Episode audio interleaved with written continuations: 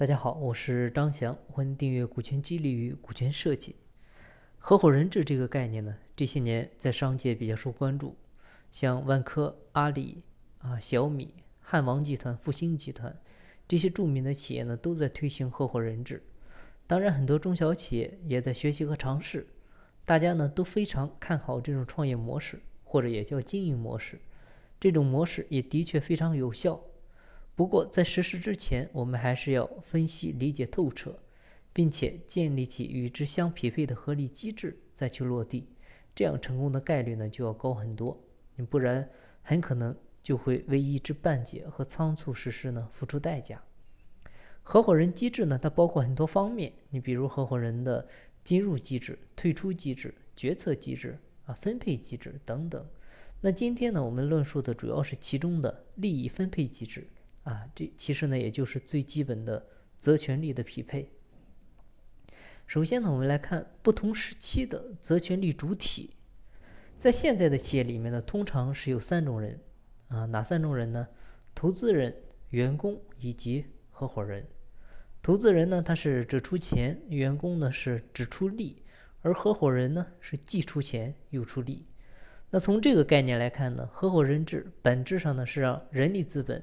啊，这种生产要素的利益主体呢，拥有一个主导权啊，最终呢实现共同出资、共同经营、共享利润、共担风险啊这样一个目的。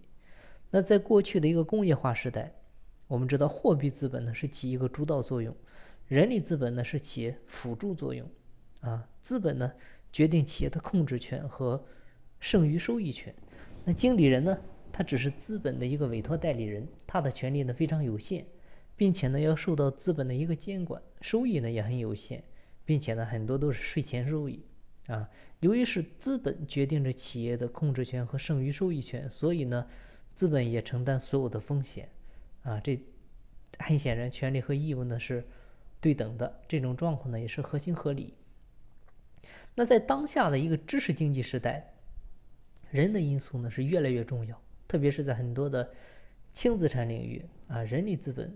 也就是合伙人或者说合伙人团队开始起主导作用，这个时候呢，货币资本开始起辅助作用，合伙人呢要决定企业的控制权。你比如阿里、小米啊，这种情况下，剩余收益权应该由谁来决定呢？我们通常讲，结果就在哪里，心就在哪里啊，利益在哪里呢？重点就在哪里。如果这个时候你让资本来决定剩余收益权，那合伙人呢，显然是不会愿意。那合伙人决策产生的风险呢？啊，你比如重大亏损这些，你如果说让资本来承担全部的或者说大部分的风险，这个也是不合理的。那么这种情况下呢，只有让合伙人决定剩余收益权，才能充分体现权利和责任的一个对等，风险和收益的一个对等这样一个原则。啊，这样呢是相对比较合理的。那么关键就在于怎么去设计这种机制。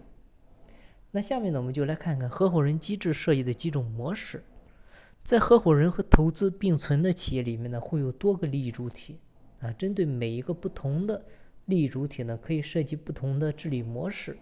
那么可以供大家参考的模式呢，其实就是有限合伙制啊。就在有限合伙企业里面，有限合伙人啊，也就是我们通常说的 LP。是负责出资，他不参与管理，不承担风险。普通合伙人呢，也就是 GP，他负责投资、经营、管理。虽然呢只是出一部分资，他也要承担无限责任。还有一种可以借鉴的模式呢，是投资理财中的优先和劣后的理论啊。优先级收益享有相对确定且封顶的一个预期收益率，你比如债权人；而劣后级收益呢，就没有确定的收益率目标。啊，投资所产生的一个剩余收益呢，都归属于劣后级。当投资发生亏损的时候呢，首先由劣后级承担，最后才是优先级。这个体验体现的其实也是风险和收益的一个对等原则。那在由合伙人主导啊，或者说部分主导的企业里面呢，通常要根据公司章程和赋予合伙人的权利，来确定合伙人应该承担的责任。这个是比较理性的方法。如果说合伙人掌握经营权，那么合伙人呢就要承担所有的经营风险；如果合伙人掌握决策权，那合伙人呢就要承担所有的决策风险。你只有这样，才是对合伙人和投资人比较合理、公平的一种模式。合伙人机制啊，其实就是责权利高度统一的机制啊。出发点呢，应该是从权利开始啊，有多大权利就有多大责任，并享有相对应的利益。在这个方面做的最好的呢，有一家企业啊，是一家电商企业。嗯，它其实呢就在济南，就我们济南的韩都衣舍，就在我们学院隔壁。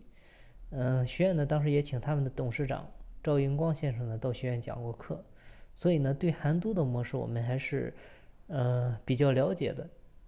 他的小组制呢非常典型，他们把一线部门分成了上百个小组，各个小组呢经营权完全由他们自己掌握，各个小组的责权利是高度统一的。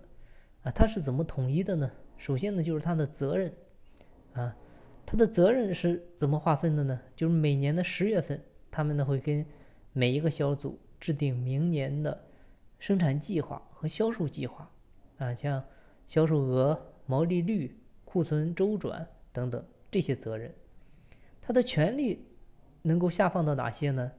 比如这个衣服的款式、颜色、尺码、库存、价格。都是由你这三人小组来商定，公司呢只会设定一个最低的一个加价标准。那相对应的权益是怎么来定的呢？权益就是奖金啊，奖金就等于销售额乘以毛利率乘以一个提成系数，啊，这个就是韩都衣舍的一个责权利统一的模型，啊，非常的简单，但是呢非常实用。那么在工业化时代呢，人力资本。啊，它既不承担风险，也不享有最终的一个剩余收益。而在知识经济时代，当人力资本主导企业，人力资本呢，这个时候就应该享有最终的收益，并且呢，承担最终的风险。也就是当投资取得相对合理、稳定或者有一定增长的回报的时候，啊，剩余的收益呢，应该是由合伙人来分配。啊，如果发生亏损，也应该由合伙人来承担亏损。同时呢，还要支付投资人应得的一个合理的回报，所以不同时期呢，人力资本享有的收益分配应该是不一样的，啊，你比如在工业时代，这个收入呢应该是由成本加费用来组成，啊，成本费用呢一般就是高级经理人的工资加奖金或者说其他的费用，那剩余的利润呢归属于股东收益。那我们再看，在现在的合伙人时代呢，收入还是由成本加费用啊来组成，然后是利润部分，这个利润部分呢再划分为股东收益以及合伙人的收益，这个是一个正常的一个呃利润分配的一个结构。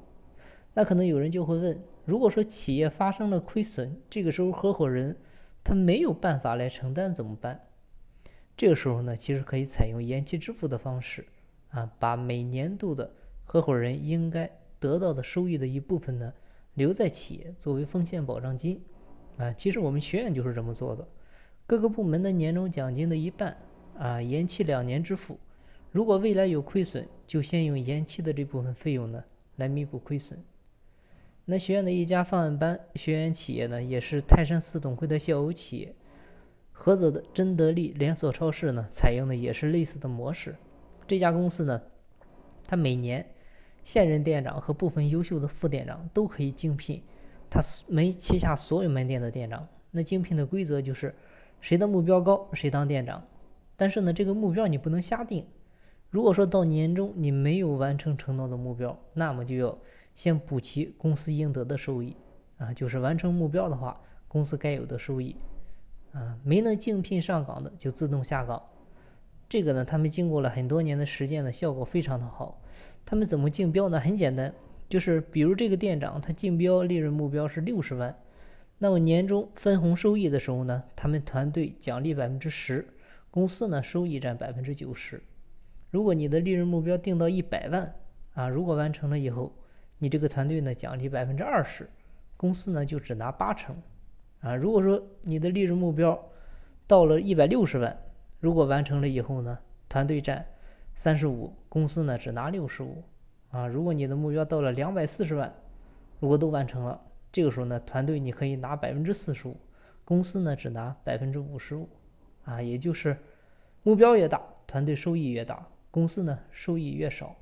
那这样呢，这家公司其实就变成了一个平台，啊，当然我说的那个月少是所占的比例哈，实际分到的一个绝对值呢，其实都是越来越多的，啊，这样的话，公司变成一个平台，就是让有能力的人赚到更多的钱，同时呢，企业也能够更好的发展。这样做的好处就是可以达到权利和责任、风险和收益的一个高度统一。投资人、合伙人、经理人各自享有各自的权利，并且呢各得其所，同时呢也承担各自相应的风险。当然，这三者的身份呢，它并不是割裂的、一成不变的，而是可以相互转化的。你比如公司可以通过股权认购或者股权激励，让经理人呢成为公司的合伙人。同样呢，如果合伙人有别的追求，离开公司了，那他也可以做一个纯粹的投资人。但是不管如何改变身份，责权利的统一始终是合伙人制的重点。我们讲，任何事物呢，它都不是十全十美的，合伙人制呢也一样。合伙人呢，会不会利用自己对企业的控制权，伤害投资人的利益？会不会产生关联交易？会不会有合伙人搭便车的现象啊？等等这些问题呢，都要在设计合伙人机制的时候充分考虑，并且呢，需要及时调整。或者呢，结合其他模式一并使用，这样的话才能够保证合伙人机制可以发挥最大的一个正向作用。好，那今天的分享呢就到这里，感谢您的收听。如果您有计划定制股权激励落地方案，或者有顶层设计方面的困惑，欢迎加我微信，咱们再深入沟通。我的微信号是四零六八九三四六四。金不在西天，金在路上。我是张翔，下期再见，拜拜。